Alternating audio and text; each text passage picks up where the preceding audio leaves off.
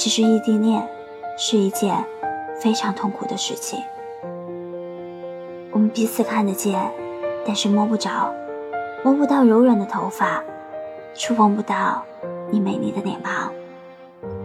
每天我们所有的行动都是隔着手机，都是通过手机日常的事情。每天的早中晚安，我们都是通过手机屏幕去寄托自己的情绪，分享自己的趣闻。